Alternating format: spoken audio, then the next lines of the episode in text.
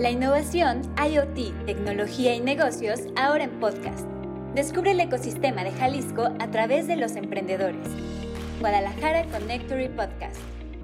Hola, muy buen día y bienvenidos a la tercera temporada del podcast de Guadalajara Connectory. Estoy muy contenta de que nos acompañen.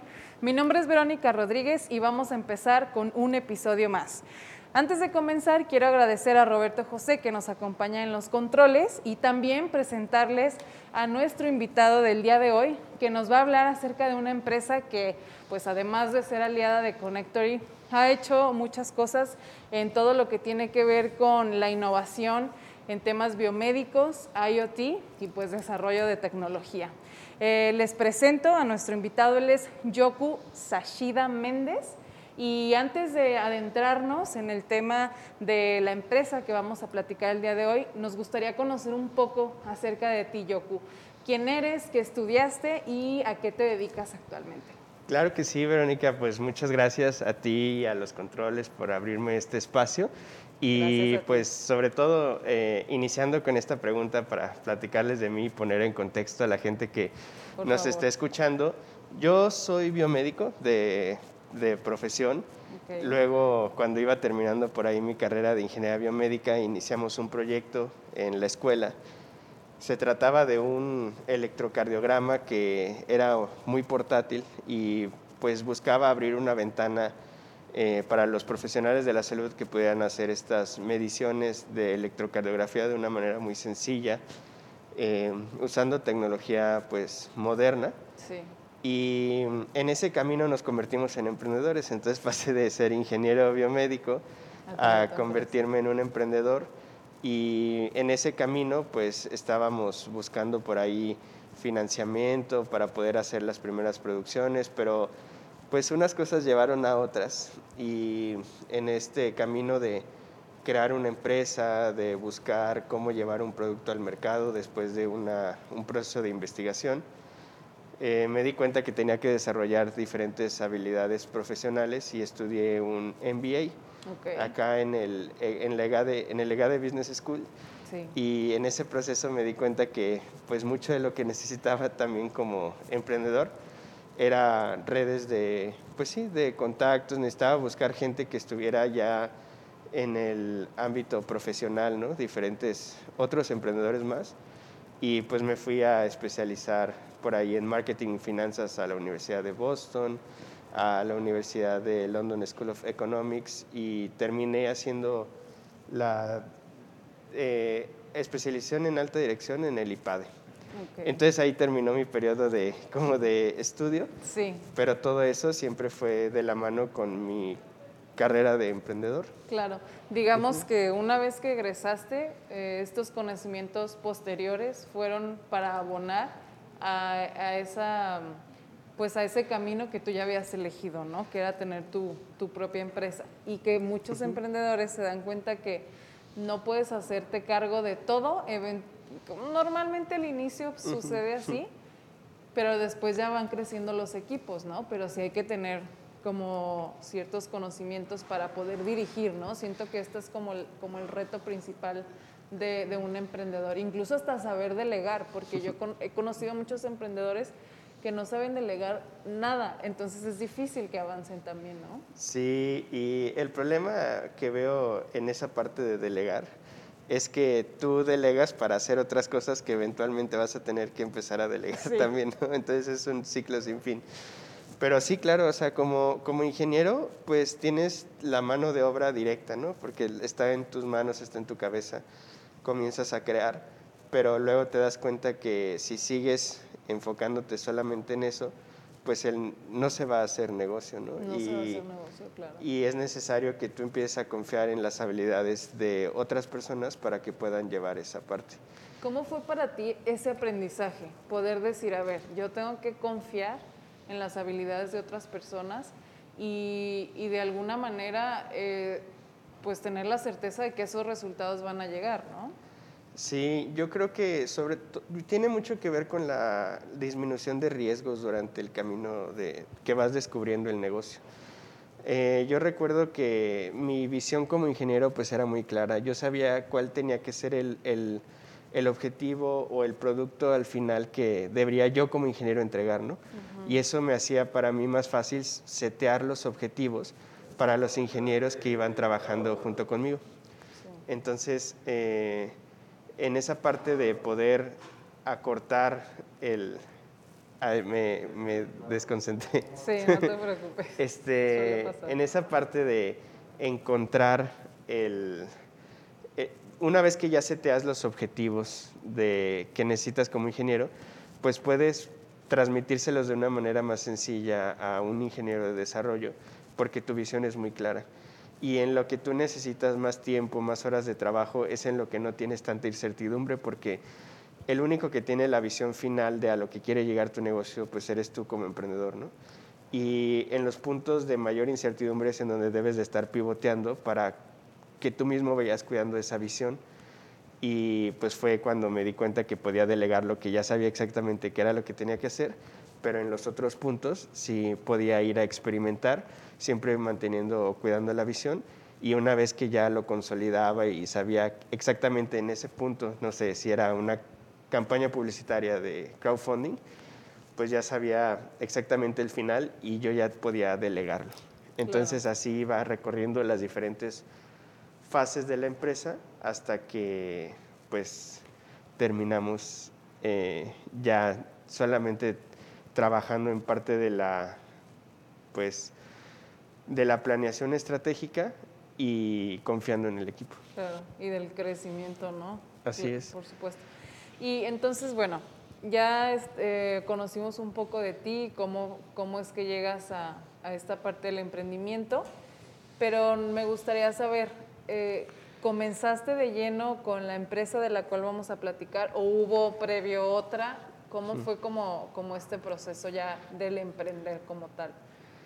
Eh, desde, bueno, creo que esa pregunta se la puedo ir respondiendo desde mi formación de niño. Mis papás son emprendedores. Entonces toda la vida estuve envuelto en el trabajo de una empresa familiar, ¿no? De el rol de un emprendedor tal cual. Sí. Entonces, pues desde el inicio tenía esa manera de trabajar, este, pues sí, de autónoma de hacer. Ajá, de hacer las cosas. Y podría decirse que la primera empresa fue Easy Glove, que es este electrocardiograma del que hablábamos al inicio. Y esa empresa nos fue dando varios insights de la industria, ¿no? Por ejemplo, los niveles de producción que teníamos que alcanzar para meter nuestro producto a una tienda, a una tienda cualquiera. Este, cuidando la calidad, cumpliendo con los certificados de COFEPRIS, y todo ese proceso pues nos fue dando insights hasta que decimos, o sea, llega un proceso de retrospectiva y decimos, bueno, lo que mejor sabemos es desarrollar tecnología y nosotros encontramos esa fórmula secreta de poder hacer una producción, una mini producción piloto para validar rápido con el mercado y poder pues lanzar los productos con menor incertidumbre. Eh, entonces fue cuando decidimos, bueno, pues hay que hacer soluciones Kenko, ¿no? Y ya en estas soluciones Kenko creemos que nuestras líneas de desarrollo de tecnología pues pueden acoplarse a diferentes, eh, a diferentes emprendedores que van desarrollando o que ya tienen su solicitud de patente o que ya hicieron su primer prototipo y nosotros pues lo llevamos a un punto todavía más elevado, pero no al punto en el que ya se casaron con un molde, ya se casaron con una tarjeta electrónica, sino que les damos esta forma de poder producir justo en medio, ¿no? Entre el prototipo y la, y la producción final. ¿Cómo llegan ustedes a ser parte de estas 30 promesas de, de empresas en Forbes? Porque sí es muy importante, muchas veces vemos cómo una empresa ya está, digamos, como en la cima del éxito, ¿no? Pero ¿cómo llegan también ustedes a obtener ese reconocimiento? ¿Qué pasa en ese camino? Mm, el reconocimiento de Forbes fue para el año 2020. Entonces es importante que nosotros para en el 2018 estábamos concursando, bueno, no, es un concurso tal cual, pero sí hicimos una solicitud de un fondo de innovación tecnológica que es el fondo más grande de, México. Bueno, era el fondo más grande de México de innovación tecnológica y pues nuestro proyecto eh, obtuvo el, fondo. Entonces ese mismo nos permitió poder crear nuestra línea de ensamble certificada en buenas prácticas de dispositivos médicos. Y pues ese conjunto de situaciones que, sucedieran, que sucedieron desde el 2018 hasta el 2019, donde eh, nos habla la revista Forbes, pues nosotros ya teníamos una estructura de negocio ya más consolidada. También en ese punto sacamos otro producto que era el RC Práctica. Y al hecho de ser dispositivos médicos bien hechos, certificados, con tecnologías innovadoras como eh, impresión 3D, pues sí crea un impacto en la industria, ¿no? O sea, sí es algo que no, no comúnmente se pueden conjuntar esas cosas. Innovación, ¿no? Realmente, o sea, lo, vemos. Me gustaría que andáramos un poco en estos dos productos que ya tenían. ¿Qué es cada uno? Y eh, seguramente en la descripción del podcast podremos incluso incluir algunas imágenes para que eh, se den como mejor idea. Pero platícanos, ¿qué, ¿qué, eran, qué hacían específicamente y por qué este impacto que mencionas? Sí, claro. Em, empezando por el Easy Glove. El Easy Glove es un guante, se lo pone el médico en la punta del dedo pulgar y el dedo medio tiene, un tiene electrodos. Entonces, con tocar la parte superior del pecho del paciente, tú puedes hacer una, una medición del estado eléctrico del corazón en el momento y pues lo puedes mandar a tu celular y hacer rápido los estudios. ¿no? Eso tenía mucho impacto porque nosotros eh, llegábamos a Cruz Verde, Cruz Roja, eh, centros de atención de emergencias y nos decían, no, pues claro, es que me llega una persona este, hipertensa y yo pues debería de mandarle hacer un electrocardiograma, pero no sé, tenemos uno y está, en el está, usado, está siendo usado en el tercer piso, entonces en lo que lo traigo y no sé qué, pues ya se le pasó la, la, crisis este, hipertensa a mi paciente, ¿no? Sí, sí, sí. Este, y justo por eso ahí entraba el Easy Glove, la facilidad de poderlo tener. Ya después eh, nos fuimos dando cuenta que podíamos, no necesariamente ser un guante, que podía tener otro tipo de accesorios, y pues los fuimos produciendo y, y fabricando. Ese proyecto pues era de carrera larga porque era un dispositivo médico y teníamos que completar su dossier para obtener el registro de salubridad. Entonces en el Inter nosotros éramos muy conscientes que si no sacábamos otro producto que no tuviera unos requerimientos tan específicos en el mercado, pero que estuviera vinculado al área de la salud con el propósito de salvar vidas, pues íbamos a salirnos de, competencia, ¿no? Hoy no, íbamos a poder lograr ser sustentables o aguantar nada de la operación. Y es por eso que buscando emprendedores dimos con la emprendedora Mariana Delgado, que ganó el premio de innovación en Guanajuato. Y eran, era nuestra becaria en ese momento. Entonces decidimos inyectarle recursos de desarrollo a su proyecto que es básicamente una reestructuración o reformulación de las herramientas que se necesitan para aprender a dar RCP. Es eh, la reanimación cardiopulmonar. Eh, pues era muy sencillo en ese momento.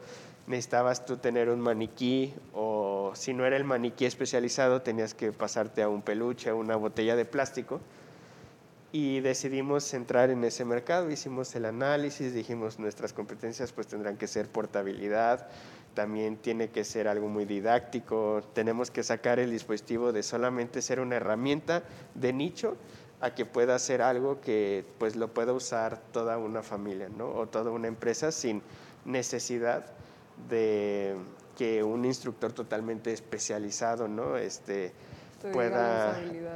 Sí, porque eh, justo todos los esfuerzos estaban enfocados a poder hacer un RCP solo con las manos para activar la cadena de supervivencia. Y en esos pasos, pues, era eh, identificar que la zona se asegura, llamar a emergencias para pedir ayuda y comenzar a hacer RCP si el paciente no respira y no se mueve, ¿no? Y en ese proceso, pues lo más difícil era saber el RCP y fue donde construimos este dispositivo. Em, que en un año pues lo posicionamos ya en el primer lugar de ventas en Mercado Libre en su categoría de maniquís, porque pues justamente la propuesta era tomar lo que importaba y poderlo poner en una presentación portátil y muy asequible para el mercado latinoamericano. Ese siempre fue el objetivo.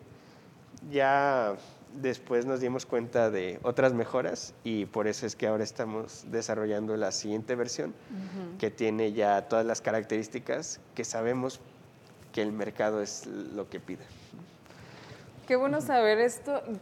identifico yo como muy, muy claro el tema de, ya nos platicarás tú acerca como de sus pilares rectores, ¿no? Pero siento que es muy clara esta visión de que tiene que haber practicidad en este tema médico, ¿no? Y, que la usabilidad también sea como muy, muy cercana a cualquier persona. Y creo que esto es lo que hace que un, un proyecto de innovación tenga estos alcances, porque definitivamente eh, lograr que, o sea, comprar algo así en Mercado Libre ya desde ahí te habla de que es algo sencillo, ¿no? Que tendrá sus instrucciones y sin embargo habla como de esta, de esta cercanía que finalmente eh, espacios como Connectory y muchas empresas que están enfocadas en la tecnología buscan eso y buscamos eso, ¿no? Que la tecnología realmente se impregne como lo vemos con el IoT, ¿no? Que a veces la gente tiene la idea de que son temas muy avanzados cuando encuentran IoT en su casa sin saber realmente, ¿no? que está. Entonces, ah, como permear de este conocimiento a otras personas creo que es muy, muy, muy valioso de Soluciones Kenko. Eh, pero también sé que Soluciones Kenko actualmente no nada más es, son esos dos productos, ¿no? Han crecido muchísimo y han diversificado su negocio. Entonces, me gustaría que nos cuentes eh, como un poco de estas áreas, de, estos pilares que actualmente forman Soluciones Kenko y, y, vamos como desglosando un poco eh, cada uno de ellos para que la gente pueda conocerlos. Sí, claro, porque o sea, se me hace muy, muy padre esta pregunta que dices, es que han crecido en diversos lados y pues sí, eh, ahí la respuesta es porque el camino pues sí será, entonces si te lo cuento así muy rápido, pareciera como hecho de rosas, pero pues también pican, ¿no? De repente y, también es un camino doloroso en el que dices, bueno, ya lancé mi primer producto, pero no son las ventas que yo esperaba. Entonces, ¿qué otra cosa puedo hacer? Si para lanzar este producto tuve que perfeccionar mis habilidades, eh, hablando como el equipo, ¿no? Las habilidades de manufactura rápida, pues entonces ahora, ¿quién más necesita esas habilidades de manufactura rápida que yo tuve que desarrollar? para poder lanzar mi producto al mercado. Y justo ahí fue donde se empezaron a abrir estas aristas de soluciones Kenko, empezando sobre todo con el desarrollo de tecnología. Ahí lo que nosotros tomamos es ya un, un emprendimiento, una tecnología que ya haya cursado por sus primeros prototipos, por así decirlo, de funcionalidad, pero que ahora quieren probarlo ya en el campo. Eh, en el campo me refiero a ya lo van a llevar al hospital, ya lo van a poner en las casas, ya lo quieren eh, meter a, su página, a la vida real. Entonces, ese, pues esos desarrollos son los que ya tomamos y los empezamos a elevar su nivel de tecnología. ¿Cómo hacen esta investigación? O sea, para encontrar los desarrollos y también ver la viabilidad de, este éxito, ¿no? ¿Cómo sucede esto? Ah, fíjate que el, o sea, mucho de lo que nos hemos involucrado son en estos centros de convergencia en estos emprendedores. Okay. Son, por lo general, ya llevan una solicitud de patente avanzada, por ejemplo. Eh, ¿Por qué? Porque ya han hecho su primer prototipo y ya se animaron a protegerlo. Entonces, eso también te habla mucho del compromiso que tiene el emprendedor, porque eh, primero es encontrarlo y luego ver que sí le quiera meter el tiempo y el dinero y que esté comprometido con su idea para que tú te vuelvas pues prácticamente un socio de desarrollo. Claro. Y encontrarlos pues no ha sido una tarea fácil. Suena que... Pero ah, justo por eso yo sabía que una de las principales eh, cualidades que tenía que desarrollar como emprendedor era abrir mi red de contactos, ¿no? Y que la gente supiera que pues nosotros hacíamos eso y eventualmente uno de cada 50 personas va a conocer a otro uno de 50 que está desarrollando algo en lo que nosotros podemos ayudar. Y que esto aplica para cualquier emprendimiento. Sí, claro. O sea, realmente este podcast lo que busca es inspirar. Sí estamos como muy abocados al tema de tecnología. Sin embargo, cualquier emprendedor, lo que tú estás diciendo es información útil para cualquier emprendedor. Sé que esta pregunta puede sonar un poco extraña, pero ¿cómo se abre una red de contactos? ¿Cómo se crea, no? Digamos, existen espacios como Connectory, donde hay networking especializado y demás, pero hay gente que nunca ha escuchado hablar de este tipo de, espacios o, de lugares o de eventos. En su caso, ¿cómo lo hicieron ustedes? Eh, yo creo que nos fuimos dejando arrastrar por la corriente hasta cierto punto, porque, o sea, no, no te voy a mentir, eh, no es como que yo a mis 17 años era así que me ponía las pilas y decía, claro que tengo que ir a este evento porque ahí voy a conocer a esta persona que eventualmente en tres años va a querer desarrollar algo. Sí, no, por supuesto. Ojalá tuviéramos esa misión a los 17 años, ¿no? Exacto. Eh, y mucho de lo que me fui dando cuenta para iniciar esto es, eh, yo creo que inició desde la universidad que mi hermano me decía, pues si te invitan a algo, ve. Y pues así... Es más grande mi hermano es más grande, ajá. Entonces sobre esa, esa visión siempre me he manejado, ¿no? Si me invitaban a algo, pues decía, sí, sí voy. Y, y dentro de esos acudir a diferentes eventos, fui, te vas encontrando con personas con tus mismos valores, por así decirlo, y de ahí se van abriendo todas estas comunidades. Como dices, eh, para buscarlos, pues simplemente fue tocar puertas y mostrar vulnerabilidades, ¿no? Era decir, oye, pues yo soy ingeniero, yo sé hacer esto y, y no tener miedo a esas críticas que de repente era de que, ah, pues me acuerdo mucho una que decía, es que tú eres ingeniero, ¿qué vas a saber de negocios? O sea, mejor deberías de buscar un, un trabajo de desarrollo. Y ya decía de que no, pues, o sea, estoy justo aquí para encontrar esa, esa motivación, esa ayuda o esas puertas. Y mostrando esas vulnerabilidades como emprendedor, creo que es donde te van invitando a estos centros de conexión, ¿no? Justo Connectory fue algo muy similar. Eh, fue, oigan, pues, ¿saben qué? Estamos haciendo este proceso de manufactura de calidad en impresión 3D y pues queremos eh, estamos en ese proyecto y necesitamos ayuda para conocer más emprendedores que pudieran utilizar nuestra solución. Y nosotros también pues ayudar a estos emprendedores. Entonces justo así pues se abren esos. Sí, fíjate, ahondando un poco en lo que acabas de comentar de este, este, este feedback que te hicieron, ¿no? que desde mi perspectiva bastante erróneo de decir, tú eres ingeniero, Creo que la realidad actual nos demuestra cada vez más cómo ah, la diversificación de los talentos propios cada vez es más grande, incluso lo vemos mucho en los cambios de carrera, ¿no? no nunca olvidaré eh, un testimonio de una exalumna de laboratoria, que es una asociación que se dedica a capacitar a mujeres para convertirlas en desarrolladoras, muy enfocado como en UX y pues tal cual desarrollo de código. Y escuché el testimonio de una de ellas que decía que ella era maquillista antes de ser desarrolladora.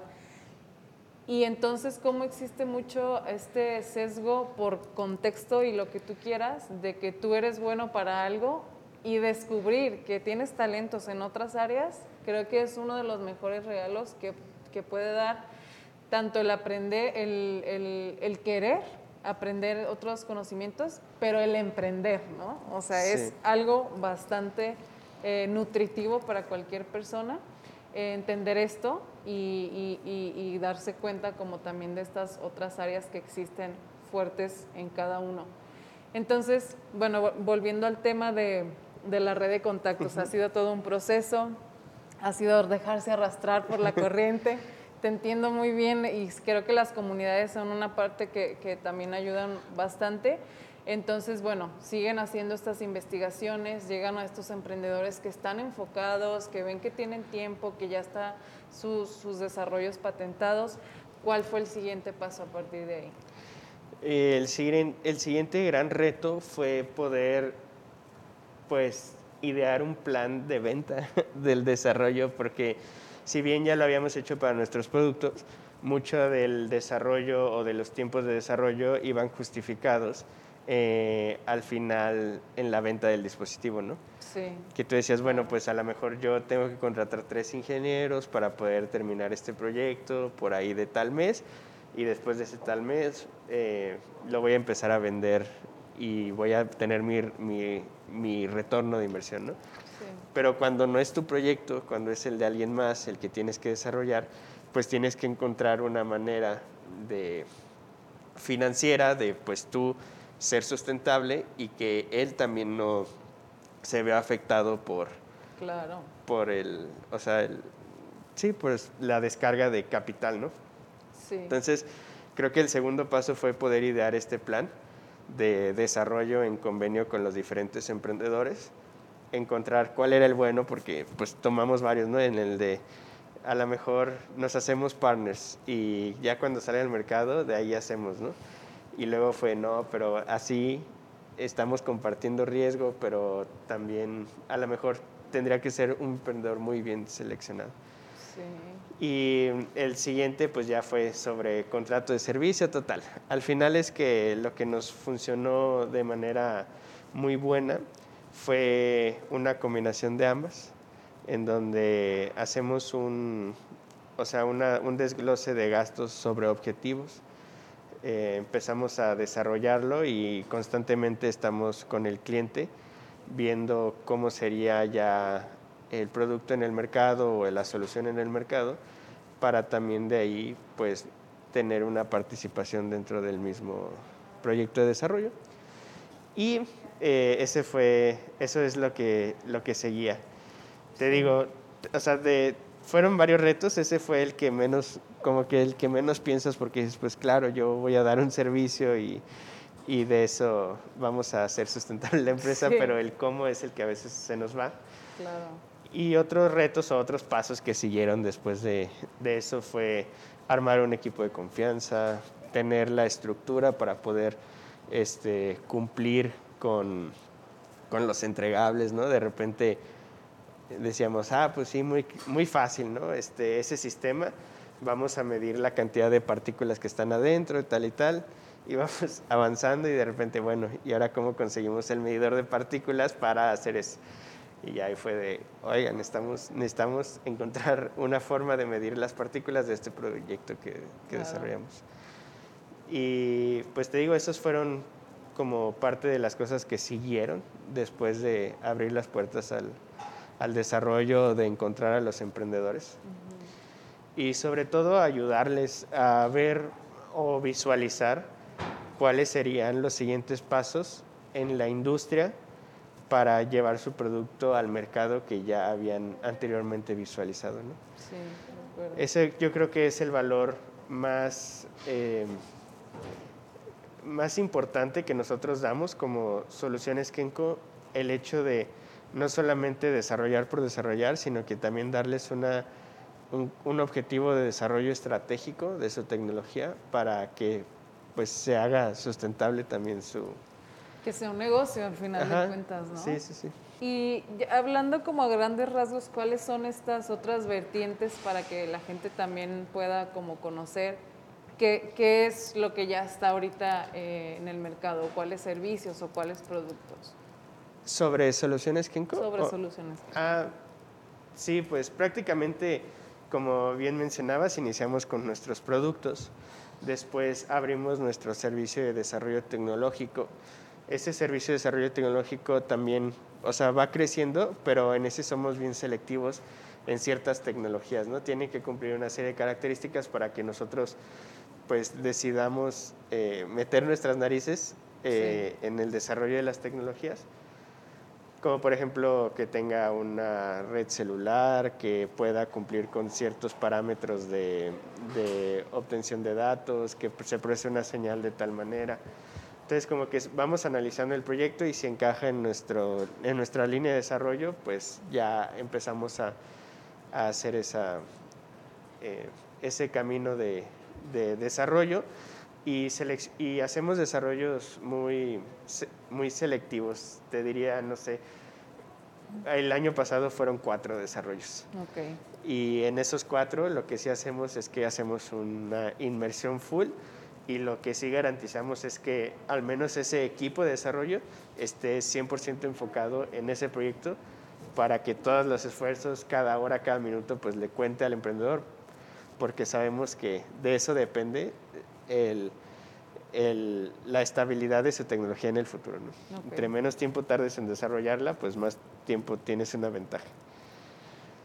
Y en ese proceso, para hacer todo eso, este, empezamos a, adquirir más equipo de prototipado rápido porque teníamos que darle pues una respuesta rápida a todos los productos o desarrollos que íbamos haciendo.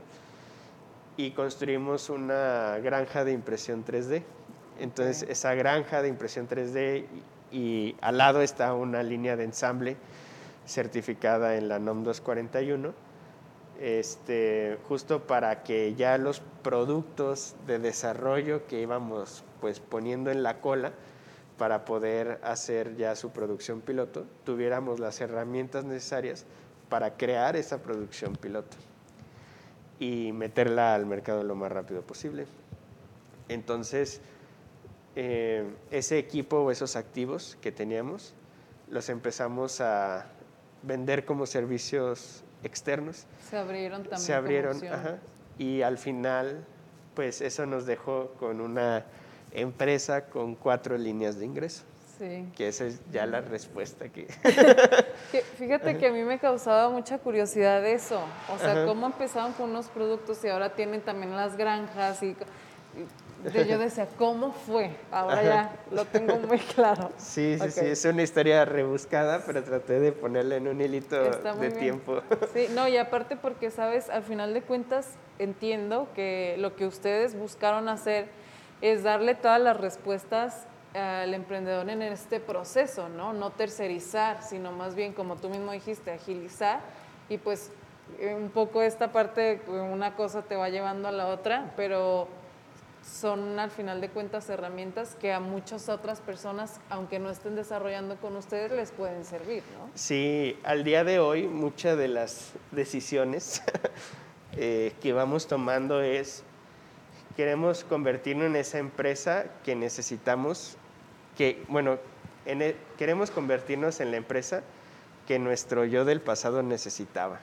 Qué buena filosofía. Entonces, esa, esa siempre ha sido nuestra visión y, y, decimos, pues es que en su momento cuando queríamos ser emprendedores de base tecnológica, necesitábamos una empresa que nos dijera, sí, yo te puedo hacer de 50 a 1000 productos sin que tengas que comprometerte a hacer tu molde de superinyección y, y que la mínima corrida sean pues las 10.000 piezas, ¿no? Porque a final de cuentas están en etapa de prototipado, ¿no? Invertir en una producción de ese tamaño, ¿cómo, lo, ¿cómo deja un emprendedor?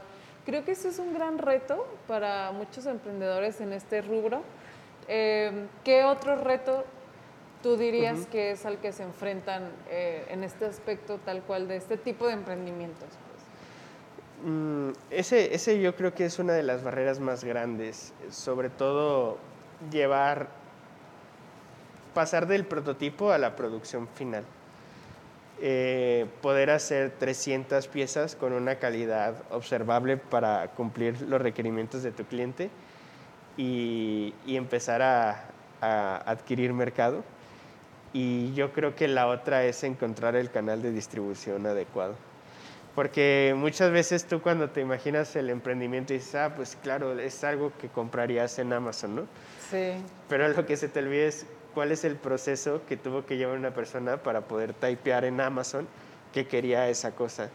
Y ese ese mecanismo de comunicación y de entender qué es lo que tienes que hacer para que pues, tu producto esté en la mente del cliente, que es toda la parte de mercadotecnia o comunicación, es la que muchas veces representa un reto, yo creo, todavía más grande que ya tener el producto terminado. Y que a muchos emprendedores se les olvida, ¿no? Porque es como me gasté todos mis ahorros en la producción, ya no tengo ni un peso ni para un anuncio en Facebook, ¿no? Con Google Ads, sí, pasa muchísimo. No, y te lo digo de experiencia porque eso nos pasó, así como te lo conté, nos pasó a nosotros.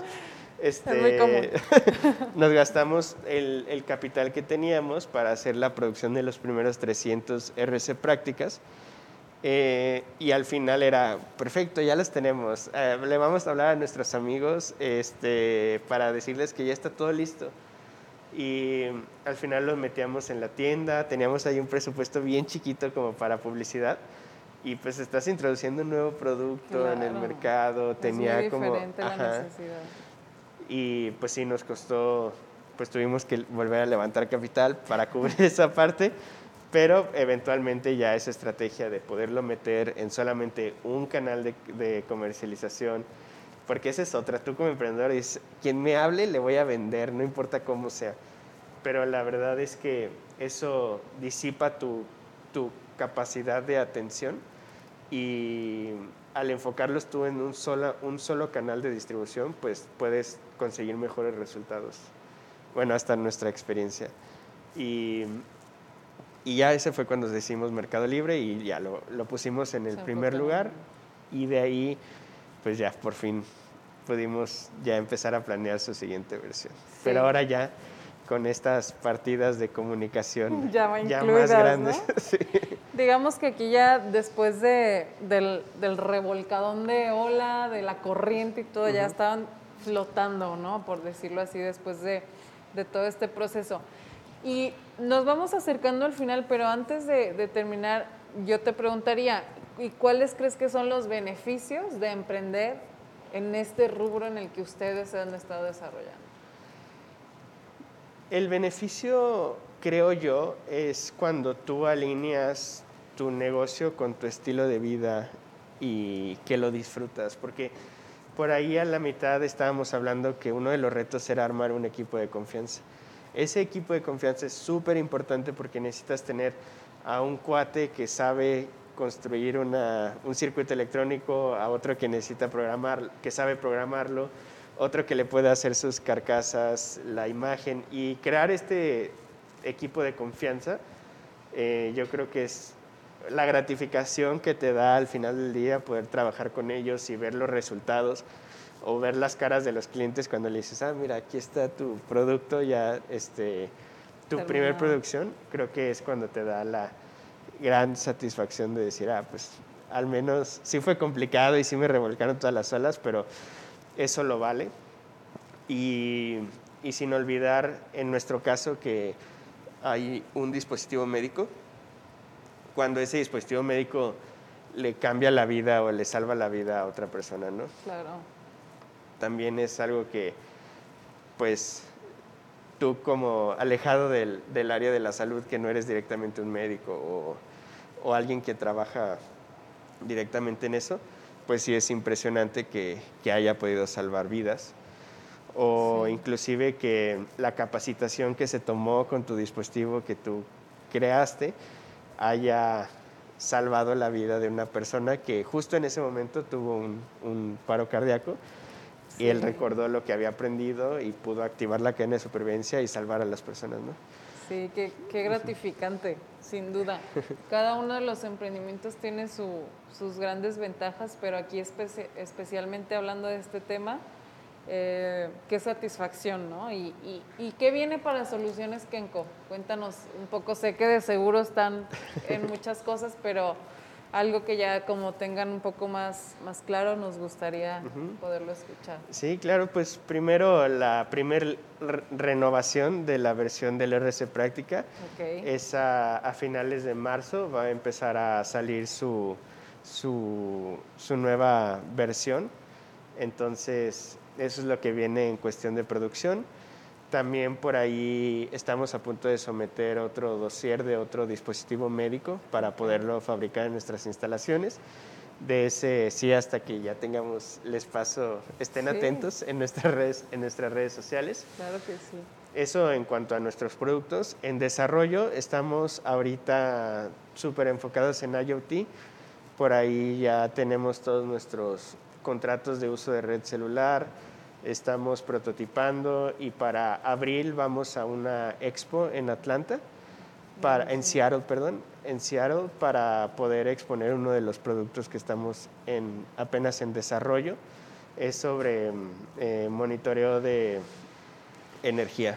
Eh, es, eh, ahí por ahí también estén atentos a, las redes. Eso, eso, suena nuevo. El siguiente que viene es un, una un monitoreo de dispositivos médicos por ahí que tenemos trabajando desde hace ya el año pasado, que también va a entrar. Son unos, pues sí, unos, unos trackers que pueden hacer diferentes mediciones en los equipos y nos dan información muy valiosa para los distribuidores. En el área de impresión 3D traemos la primera impresora 4K de 13 pulgadas a México. Creo que vamos a ser los primeros en tener una en toda la República para tener una resolución impecable, en, piezas de, mucho requerimiento, pues sí, de detalle. De detalle. Em, esas llegan yo creo que ya para el siguiente mes y acabamos de ser distribuidores oficiales de, de Polymaker para los filamentos, entonces ya con eso también garantizamos que nuestras impresiones que nos mandan a hacer en la industria de la electrónica o, diferentes empresas, pues ya vayan con siempre una calidad, no solamente de nuestra parte en el, área de producción, sino también en los insumos que nosotros vamos utilizando para pues ya entregar la máxima, el máximo calidad posible a todos los clientes. No, pues sin duda vienen muchas cosas. Qué bueno, felicidades, qué gusto que, una empresa como Soluciones Kenco sea parte de los aliados de Connectory. Finalmente, lo que busca un espacio como este es ah, conectar, pero también poder co-crear e incluso compartir, inspirar, que es lo que sucede en este podcast específicamente. Yo estoy segura que con todo lo que escucharon y pudimos conocer acerca de un poquito de ti y, también como el desarrollo de esta empresa habrá mucha información que procesar, pero hay una última cosa que a mí me gustaría preguntarte. ¿Cuál crees tú que sería el mejor consejo que le podrías dar a un emprendedor? El mejor consejo que yo le daría a un emprendedor es, pues más que consejo, es una advertencia o bueno, sí, yo me lo recuerdo muchas veces cuando las cosas se ponen difíciles. Es eh, que lo dulce no sería tan dulce si no existiera lo amargo. Entonces, al final todos los emprendedores van a pasar por malos momentos, pero es importante recordar que nada dura para siempre y que lo que importa es disfrutar, sea lo que sea que estás haciendo al final pues estás creando algo y el hecho de crear algo bien, eh, de valor, pues no puede ser fácil porque si no cualquiera lo haría. Claro.